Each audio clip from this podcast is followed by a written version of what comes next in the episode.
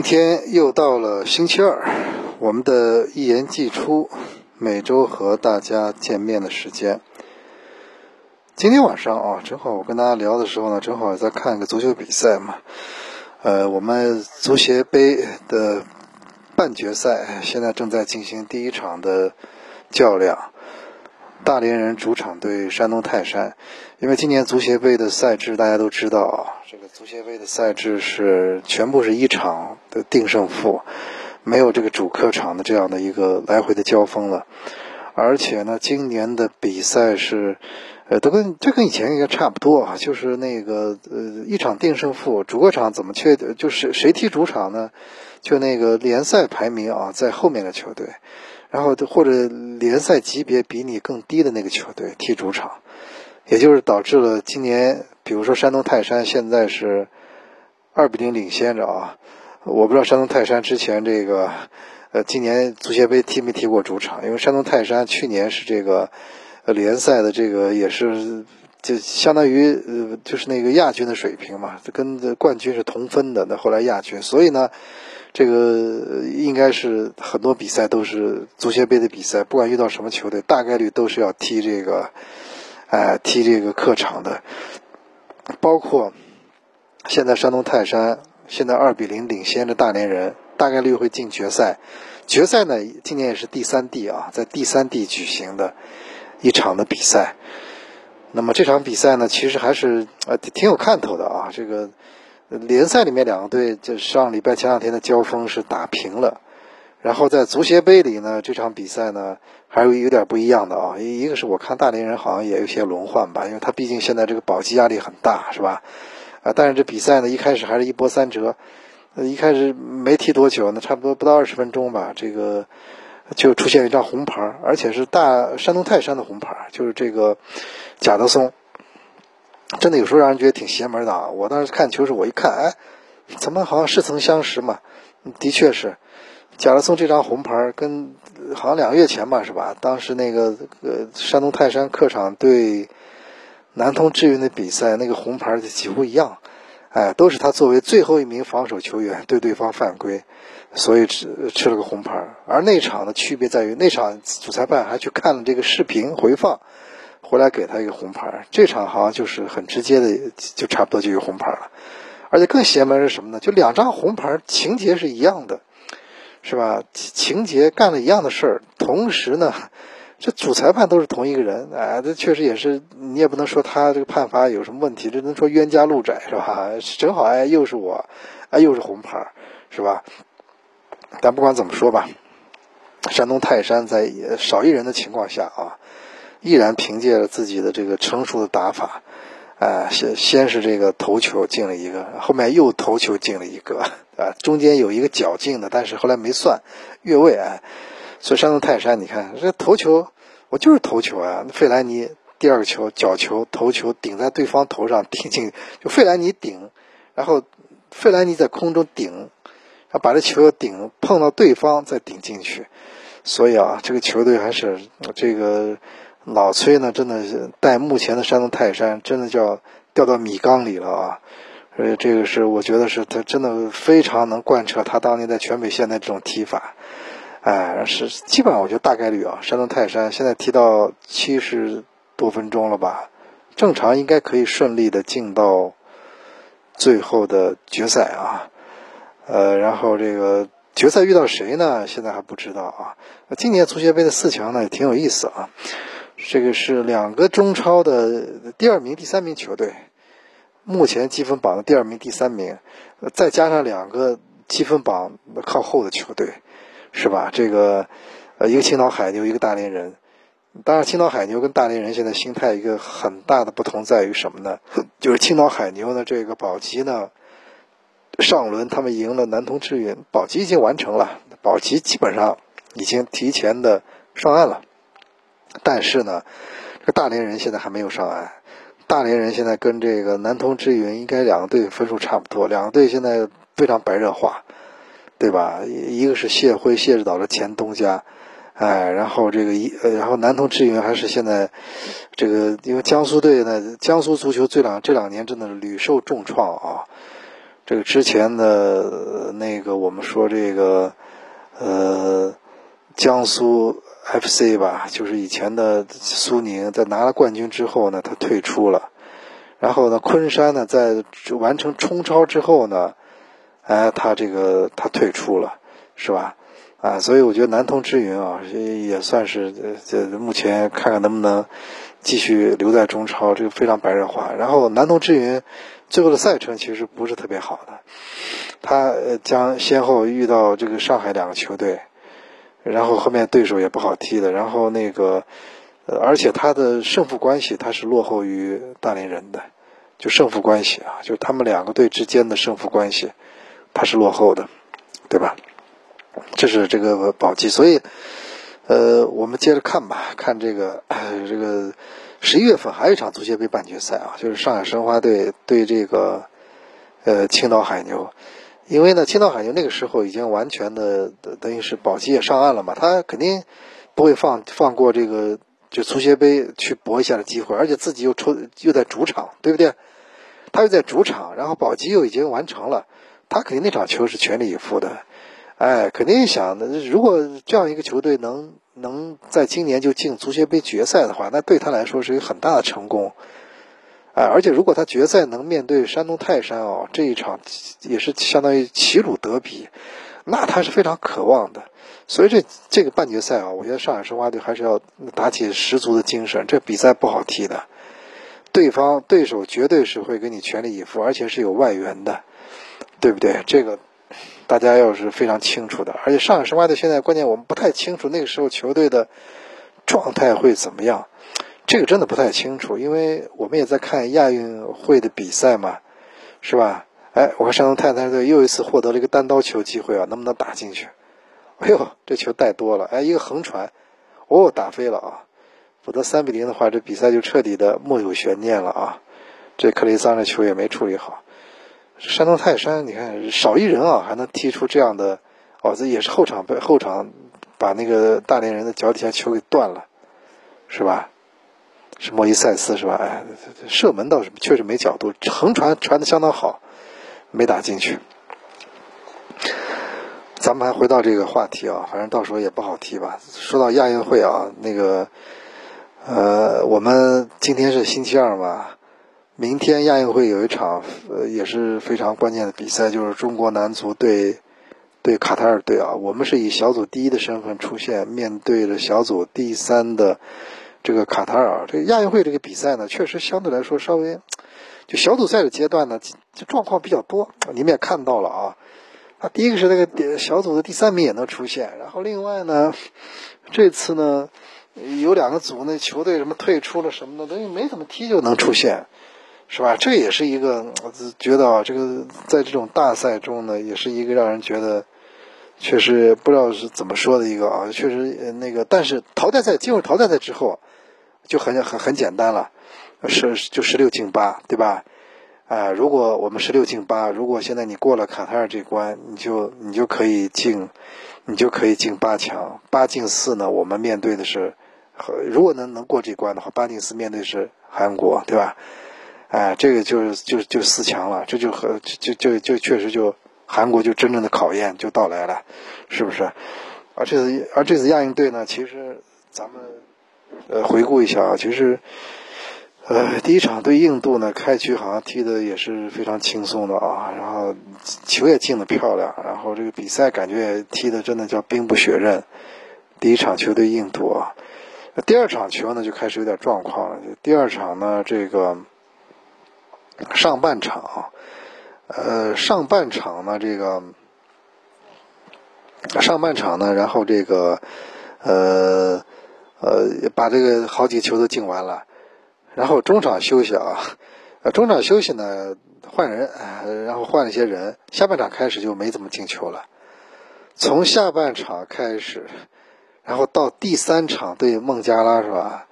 啊，咱们的个亚运队再没有打进，再没有打进过一个球，是吧？这个也是，也是使得这两天呢，这个呃，也包括一大家一直在讨论这件事情嘛，也也好像对这个这个不太满意嘛，是吧？对这个我们的这个表现呢不太满意，毕竟好像听上去孟加拉国他们穿的衣服那天呃跟墨西哥是有点像，没想到他们的场面有些比赛踢的真的像墨西哥一样。就是我们已经加上第二场的下半场和第三场的九十分钟，我们已经九十加四十五分钟，这么长时间已经没有再取得进球了。哎，本本来第三场对我们来说是个轮换的机会，大家放松的去踢啊，轮换一下。结果呢，因为第三场踢的不是很好，而且后来主力也上来了，所以呢，下一场对卡塔尔其实压力还是有点的。就是你是你你要赢球。而且你之前你你已经两场比赛，一场半比赛没有进球了，你对卡塔尔，你你是不是还能找到一之前进球那感觉？之前进那么多球的感觉，对吧？所以对卡塔尔找球啊，又要赢，那同时还要找回一点自信，然后然后做好准备踢下一轮，前提一定要过关。这过关其实也没那么想那么简单。我查了一下啊，我们其实亚运会了，就说因为九八年亚运会在泰国嘛，大家都记得吧？范志毅了什么的，当时参加那届亚运会了。霍顿带着那届李玮峰，就他们那届国奥队，李金羽那届队去，加上几个超龄队员去打那个呃曼谷亚运会。我们是应该进了三四名，应该进了四强了。后来拿了个踢的也不错，对吧？踢的确实也不错啊，拿个铜牌是吧？我记得好像在那个进了，反正进了那个呃进了四强了。那那次我们进了，进了进了前四名了，对吧？我确认一下啊，我确认一下，没错，我们拿到铜牌了。然后从那之后开始，零二年到现在，这个五届亚运会啊，我们再没有就说再没有呃在淘汰赛第一轮过关过。亚运会，反正我们其实回顾历史啊，我们也发现，从零二年到现在，咱们连续五届亚运会都是淘汰赛第一轮没有过关，所以呢，也没有那么想当然的说我们一定能遇到韩国啊。前提是你得打破自己连续五届亚运会的这个，就是第一轮过不了关的这个淘汰赛过不了关的这个事情，你才能谈别的，对吧？所以我觉得这个还是要。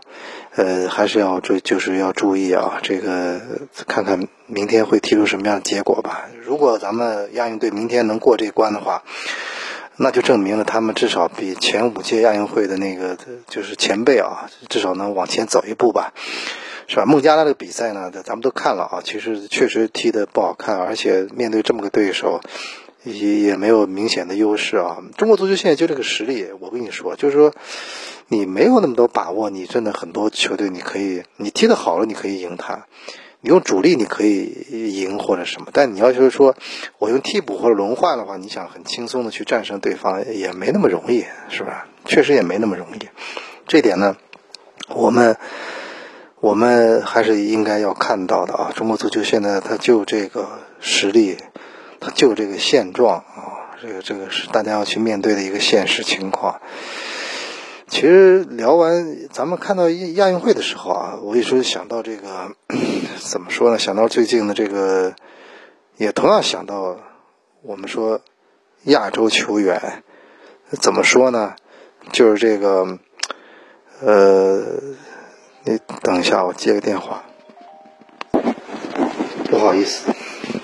这不好意思啊，又是一个骚扰电话。其实我我跟大家说句玩笑啊，就是最近很多人在讨论这手机到底哪个手机信号更好的问题啊。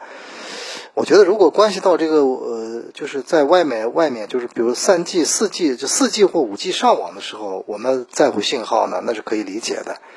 就电话这件事情，就单纯电话打电话这件事情啊，信号好不好坏，我觉得现在很多人已经不是很在乎了。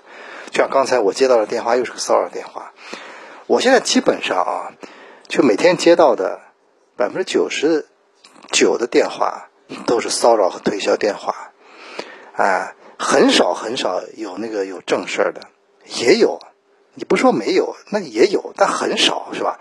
所以我觉得现在啊，你你比如我以前办法就是，我看这个电话的归属地，一看是归属地什么地方，我在这地方，我想我也不会有什么朋友，也不会认识人的话，我就不接了。现在很多归属地，你你吃不准，对吧？我觉得现在还打电话找人的人，那确实，我如果我是我啊，我觉得如果我我呢是是去只有一个人电话没有微信的话，我肯定会选择我先给他发一个短消息，我说我是那个什么什么，我找你有个事情，方便是不是接个电话聊聊？我先要发个短消息。你打电话过去，人家不接是正常的。你说是吧？我觉得不接是太正常的，除非有些公务，没办法那些电话。所以现在啊，这个这个电话真的是现在已经，我们是用手机，它主要的作用，其实我觉得啊，其实就是网络，它就是一个网络的终端器。它跟电话这件事情，我认为已经是，已经就退而退而求求求其次，就是。求其次的不要再次了，对吧？现在这个电话这确实是个问题啊，是不是？那微信呢？不像微信好很多啊。微信呢，至少呢加加到你的，咱们有微信的人基本都是有业务来往的，而且微信它可以不动声色，是吧？他给你发个消息，你回还是不回，你自己可以选择，是吧？它这是题外话了，我们不聊那么多了啊。我想聊什么呢？你看。我们说亚运队了，这次亚运会这次足球呢，他也有些欧洲的海外国脚，你比如说韩国队的李刚仁，他也来参加了，对不对？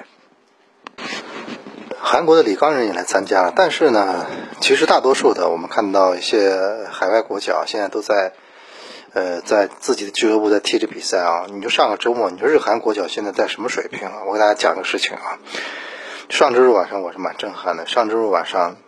因为正好晚上看球嘛，八点到十一点，不到三个小时里面啊，就日韩国脚在西甲和英超里面完成了五次破门，就不到这三个小时，其实就是从八点多到十点多。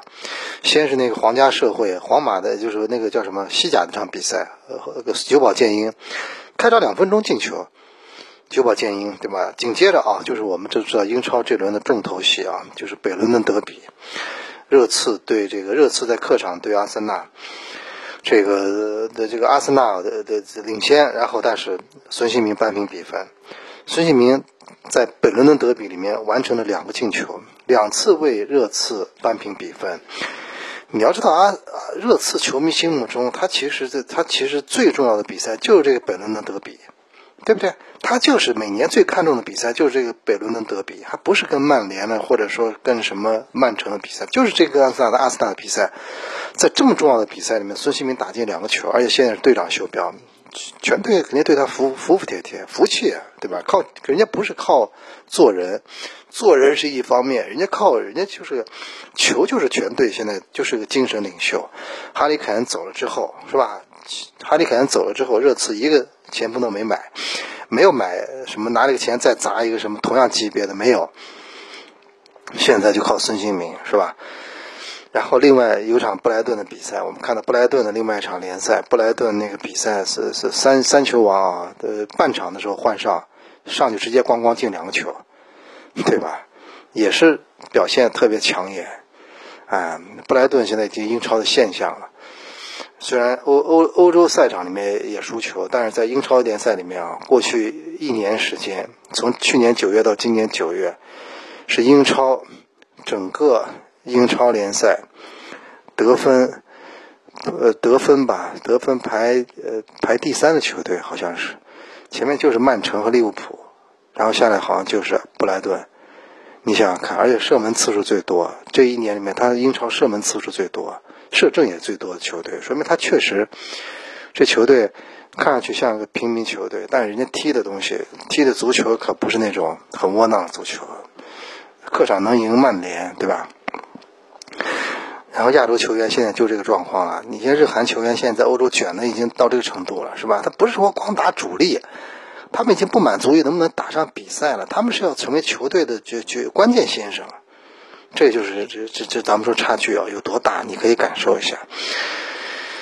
哎，其实你说啊，这个前锋呢，有时候你说这，其实有时候他还是要靠进球的。你孙兴民，你看他就要靠进球来证明你是你是孙球王，对不对？同样，今年我觉得啊，也说到阿森纳，我觉得阿森纳这个今年也是赛季前吧，花了七千多万，我们都没想到会花七千五百万买一个哈弗茨。呃可能阿阿尔特塔有他自己的考量，他可能觉得他缺缺一个这样的角色球员，但是花了七千五百万啊买了哈弗茨。虽然哈弗茨年龄很好，二十四岁，不过到目前为止，我觉得这个交的答卷呢是是是蛮吓人的。到现在为止，哈弗茨代表阿森纳踢了八场比赛，零进球，零助攻，简称零零八，是吧？零零发，上一场零零七，现在变零零八了。而且你知道，哈弗茨不光花了阿森纳七千五百万，而且关键他的周薪也是阿森纳的最高一档，就是三十多万镑，年薪两千多万。这其实已经在英超已经真的不相当高了，高过很多进球很多的前锋了，是吧？啊，所以我觉得阿尔特塔肯定那不可能，你买了你花这么多钱，你买一前锋，你现在给别人肯定没人接盘的，这么多这么这么多钱一个前锋，谁会接你的盘？绝对砸手里了，是吧？但是阿尔特塔肯定还会给他机会，而且肯定会不断的要让他怎么样融入球队。毕竟只有二十四岁嘛，还是有改造空间，对吧？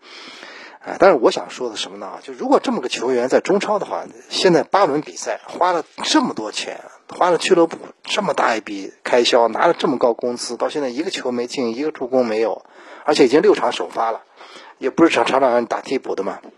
那我觉得啊。基本上现在这个球员已经肯定被贴上一个呃一个水货的那个标签了，是吧？哎，哈弗茨倒是，我们印象对他最深就是那个当年他跟维尔纳两个人在那个切尔西的前锋线啊。你看那年欧冠决赛，哈弗茨那个就为那个切尔西那第二个欧冠冠军那么关键的进球，他是他完成了。但是其实你看这两年，他其实，在德国德国队也好，在在俱乐部也好，他都已经他都已经不是射手了，你知道吗？哎，他这个，我统计了一下啊，他这个在那个，他当年是转会到切尔西的时候也不便宜，八千万欧元。然后呢，他一共代表切尔西出场了一百三十三十九场，然后完成了三十二个进球，十五次助攻。你说这个多吗？你说这个哈兰德过去一个赛季进了多少球啊？你就是你说那些最佳射手，呃，什么什么叫萨拉赫了，什么孙兴民了，什么有时候一个赛季就进不少球了。他他好几年了，零二零二零年下窗来的，对吧？这次这这快几年了，对吧？三十二个进球，那真的不不算特别多，十五次助攻。他之前代表勒沃库森打德甲的时候，倒是德甲其实进球有时候能刷得出来的。德甲他打了一百五十场，哎，进球四十六个，将近五十个了。那你一百五十个的话，那就平均，对吧？你平均三场比赛一个进球，是吧？那。然后助攻三十一次，那数据都比在切尔西好得多，是不是？当然，你要说哈弗茨的话，他现在把他卖走的切尔西，那真的是叫这个赛季英超觉得最失败的，到目前为止吧，六轮完了，那真的是比较失败的球队，又输了一场，而且切尔西这个三个转会窗花了这么多钱，都是花钱最多的，到现在六场比赛他只拿了五分。而且最可怜什么呢？就整个九月份，他现在还没有取得一个进球啊。虽然九月份有这个国家队比赛日啊，但是九月份还还是有三场联赛的，他一个进球都没有。切尔西这个一个球队花了钱买了这么多队员，他一个进球没有，他又不是买的都是后卫。而且还有一点什么呢？他下一场我看了，九月份马上结束了，他就剩一场什么什么，也不是联赛了，是什么别的杯赛了，就剩一场。对吧？对对，布莱顿对谁？所以你你说这切尔西这个，我们那天开玩笑说，切尔西这个九月份如果要评什么球队的五佳进球，怎么评？一个都没有，只能训练场上去找了，或者找女足的算一个，对吧？哎，跟切尔西相比，这曼城现在太牛了啊！曼城不当不光是英超前六轮六连胜，我呢又看到一个。我看到有一个统计，也是，也是真的蛮惊人的，就是在欧洲，我觉得很少有球队能做到啊。就现在已经马上十月份了，就整个曼城这一年，二零二三年，他在主场保持全胜，就你们你们明白什么意思吗？就整个这一年，他跨赛季的，而且跨赛事的。就是他不光有英超联赛，还有所有的其他比赛，包括欧冠啊，他做到了二零二三年到现在为止主场全胜，他不是主场不败，是主场全胜。然后我给我查了一下啊，他这个一共二零二三年他打了各项赛事二十一个主场比赛，一共进了六十八个球呀，是吧？进了六十八，不知道多少是哈兰德进的啊，六十八个球，然后零封对手十三场，就是其中二十一个主场里面有十三场是零封对手，哎，他只只有过九个失球，就比赛中其他八场比赛一共丢了九个进球。对吧？但是关键是全胜啊，是不是？所以我在看那个赛程我在琢磨啊，曼城，咱别说，先别讨论什么拿拿拿冠军的问题啊，我看他能不能二零二三年全年全胜，主场全胜啊。他现在主场来说，十月份有一场考验，主场对布莱顿，这比赛绝对是考验，因为布莱顿现在他主场客场他不管的，对吧？你这个。你这个曼城主场对他，他不怕你的。他在老特拉福德不一样吗？一个曼联嘛，所以这场肯定他要打，要抖擞精神的。第二个是，好赛程没定，但是按照原来的计划，十一月、十二月他还在主场对利物浦和热刺。就这三个队啊，加上布莱顿，都是这赛季英超表现最好的球队，所以他这三个主场其实啊。是对他是很大的考验，他能不能保持主场的全胜啊？不是不败的问题，是继续全胜，是吧？哎，然后他当然其中还有一场客场对阿森纳啊，这是另外一回事。我们说的是主场，是不是？所以我觉得这个曼城的这个王朝啊，目前还仍在在继续中，对吧？他现在进入一个良性的循环，他体系已经非常稳定，哪怕有时候缺个个把球员。他依然可以有这样的发挥啊！那当然了，我其实脑子里一直有种假设，我说过不止一次了，我挺想看到的啊。因为你说梅西呢，他在呃呃在北美洲吧，他让人觉得他真的是叫杀鸡用牛刀，他完全可以在欧洲联赛继续有自己的价值的。那他你说欧洲联赛给他找个下级，找个，比如说啊，因为很多欧洲有很多球员到了呃到了那个呃北美洲之后。